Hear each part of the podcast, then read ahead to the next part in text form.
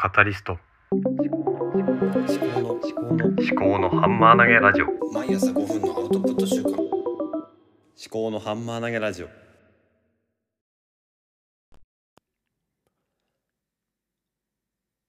い。思考のハンマー投げラジオ。カタリストの立宮紀子です。こちらは物事を自分の頭で噛み砕いて発信するというテーマでお送りしております。はい。今日はアウトプットの前借り理論というものについて、えー話しながら考えていきます。どうぞお付き合いください。えーといきなり、えー自分で考えた言葉なんですけどもあの常日頃アウトプットの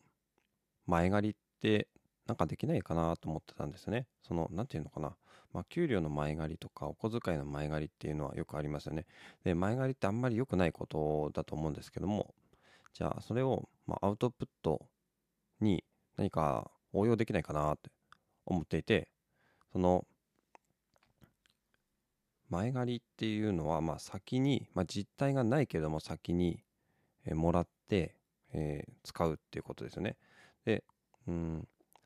実際昨日やってみたんですね。そのツイッターで明日はアウトプットの前借り理論について話すっていうふうにツイートをしてみたんですよね。で、そうしたところ、まああ、なんていうんですかね、それについて自分の頭が考えざるを得なくなるということですね。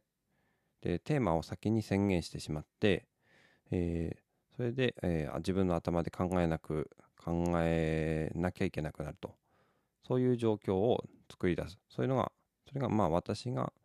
勝手に名付けたアウトプットの前借りということですね。で、それの、それが何でいいのかっていうと、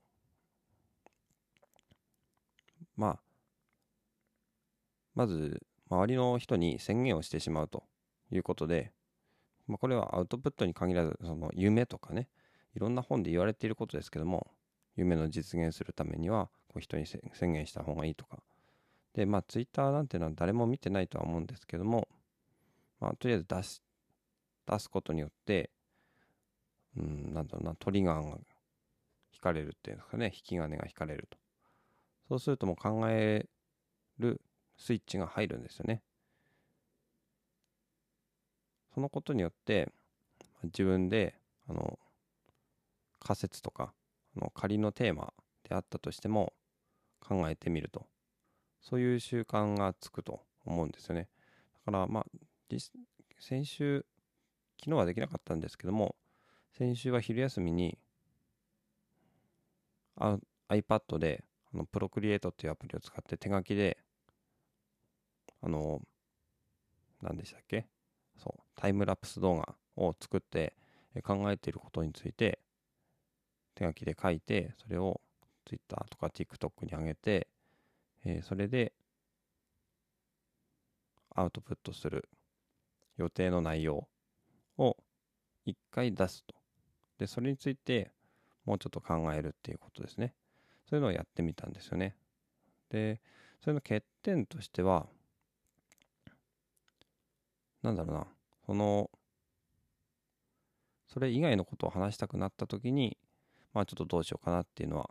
あるんですけどね。だからまあ、それはね、うーん、すぐ翌日話さなくてもいいと思うんですね。だから、思考のストックというか、棚に入れておくというふうにしてもいいのかもしれないですね。だから、私の場合は、話す内容とか話した内容を、この、うん、iPad のワークフローイっていうタイム、なんだタイムラインじゃない、アウトライナーのアプリで管理してるんですけども、そこにストックしておくとか、そういう風にするといいのかなって今考えてますね。だから、まあ、明日は何々について話そうじゃなくて、えっ、と、いつか何々について話そうとかでもいいのかもしれないですね。それで前借りをしといて、で、その前借りしたものを返せるように、あの頭の中が整理がついたら、えー返却すると。返却っていうのがアウトプットですね。をすると。そういうふうにちょっとやってみてもいいのかなと思いまして、えー中身がないことでも、とりあえず仮説を世の中に投げてみると。そうすると、それがきっかけとなって自分がどんどんそのことについて考え出すということですね。そういう効果があるんじゃないのかなと思って、えーアウトプットの前借り理論っていうのを、えー考えてみました。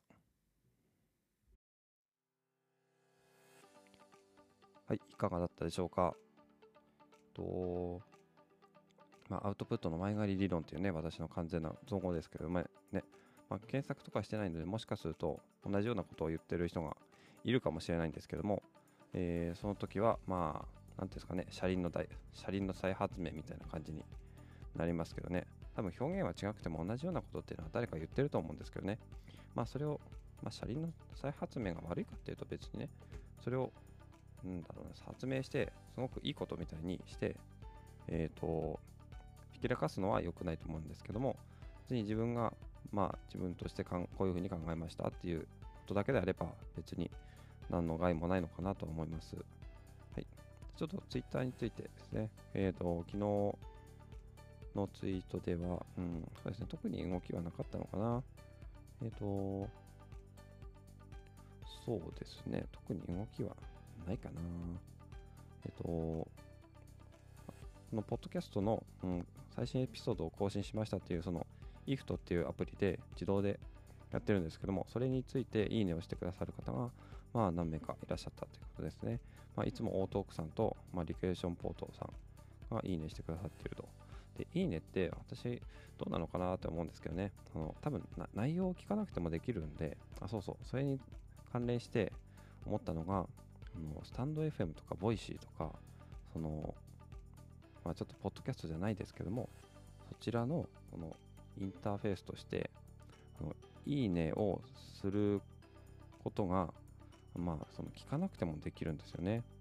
それ、あえてそうなってるのかなとは思うんですけども、例えば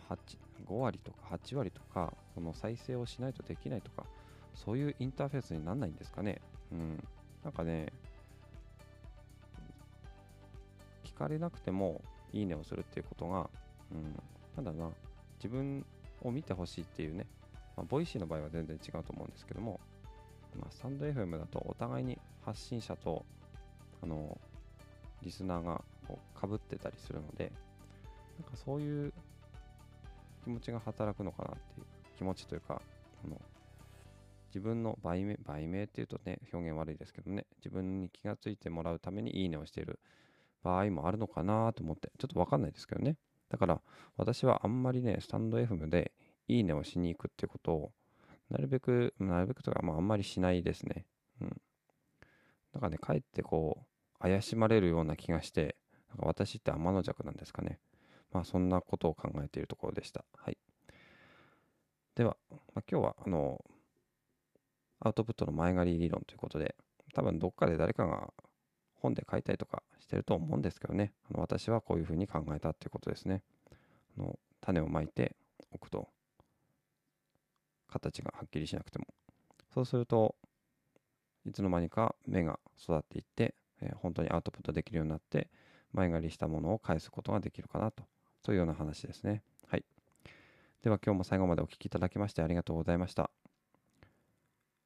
感想は、ハッシュタグ思考のハンマー投げラジオをつけてツイートください。また、番組概要欄にお便り、投稿フォームもありますので、よろしければご利用ください。では、お相手は立見明子でした。ではまた。